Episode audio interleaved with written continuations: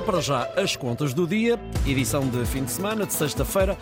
Bom dia, Helena Garrido. Olá, muito bom dia. Helena, como é, é caminho do fim de semana, não é? Exatamente. Como é que a Comissão Europeia vê o futuro da economia da zona euro e também de Portugal? Bom, eh, a resposta sintética a Ricardo é com condições para recuperar em 2024, mas com nuvens no horizonte que se podem transformar em tempestades ou desaparecer, não sabemos. Hum. e isto é válido também para Portugal, que embora tenha tido um ótimo desempenho em 2023, vai ser contagiado por este abrandamento que houve em toda a Europa em 2023, é, que no caso da Alemanha até foi uma recessão, Uh, e vai ser contagiado por causa dos seus parceiros. Os seus parceiros têm menos poder de compra, se produzem menos, obviamente que Portugal também é contagiado, até porque, vivendo muito do turismo, não é? Eh, nós precisamos que os nossos parceiros, que o resto do mundo tenha poder de compra para vir aqui gastar o seu dinheiro. Eh, concretamente, Exato. em termos de números, as previsões de inverno da Comissão Europeia prevêem que a zona euro basicamente entra em estagnação em 2024, com um crescimento marginal de 0,8%, eh, quando no outono previa que fosse 1,2%, uh, e depois ter crescido apenas 0,5% em 23%. Nós uh, deveremos crescer 1,2%, uh, no outono previa-se 1,3%, portanto, basicamente é aquilo que se previa no outono, não, não tivemos grande impacto ainda, podemos vir a ter, mas para já vamos crescer uh, bastante menos do que em 2023. No entanto, o elevado emprego e a subida do poder de compra tornam uh, esta situação de risco de abrandamento menos uh, pressionante. Apesar deste cenário, cá estão os riscos, as nuvens no horizonte que tanto podem desaparecer, como nós bem sabemos em situações de tempestade, uh, o, como podem mesmo transformar-se em tempestade. O primeiro, o grande risco, é, como até nós várias vezes temos falado aqui, na Antena 1 se faz a cobertura noticiosa, é o agravamento das tensões geopolíticas e o alargamento do conflito no Mar Vermelho. Hum.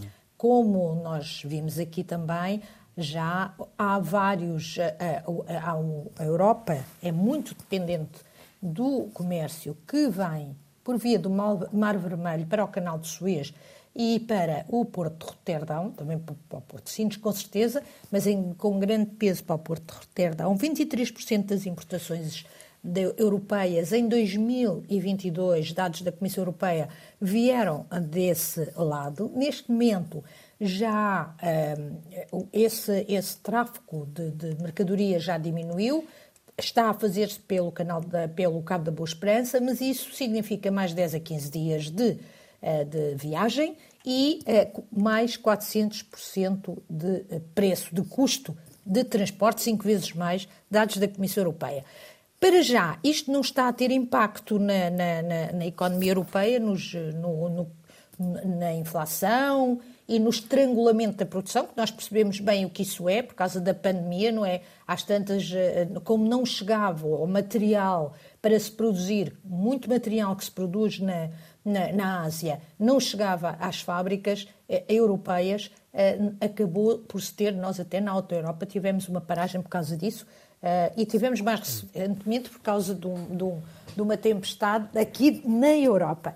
Mas adiante, isto só para explicar o que é, que é este estrangulamento. Neste momento não se está a sentir esse estrangulamento, não se está a sentir também por causa do abrandamento da economia. As empresas estão com muitos estoques e, e, e, e como a economia abrandou, também não, não têm margem, não têm poder para aumentar os preços, mas uh, corre-se esse risco principalmente se este eh, conflito se prolongar e se se agravar. Além disso, Ricardo, uma inflação uh, pode ocorrer uma inflação mais uh, elevada se o consumo recuperar muito rapidamente, os salários subirem demasiado e as margens de lucro não diminuírem tanto quanto se espera. Finalmente, a política monetária, ou seja, as taxas de juros. Nós, neste momento, estamos todos na expectativa de que o Banco Central Europeu comece a baixar as taxas de juros. O próprio mercado também pensa assim. Nós vemos isso através da descida uh, que já está a ocorrer nas Euribor, mas uh, este aperto da política monetária uh, tem, tem efeitos continuados. Não é por o BCE baixar as taxas de juros que se deixa de sentir o aperto, porque isto leva tempo a chegar à economia. E não se sabe verdadeiramente até que ponto o, este aperto já chegou toda a economia ou se há uma parte que ainda não chegou e vai apanhá-la já muito frágil e podendo levá-la a ter a, a mais problemas.